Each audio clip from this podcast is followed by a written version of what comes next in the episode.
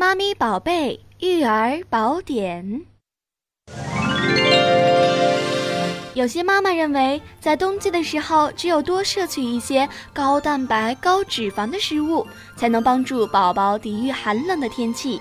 其实，这个想法是错误的。在冬季，宝宝的户外活动会减少，阳光照射的时间也比较短。所以在冬季，妈妈要多给宝宝吃一些富含维生素的食物。同时，无机盐能够帮助人体抵御寒冷，妈妈可以有意识的给宝宝多吃一些含有无机盐的食物，比如说胡萝卜、山药、红薯、藕及青菜、大白菜等。冬天的菜肴口感可以适当的厚重点，你知道了吗？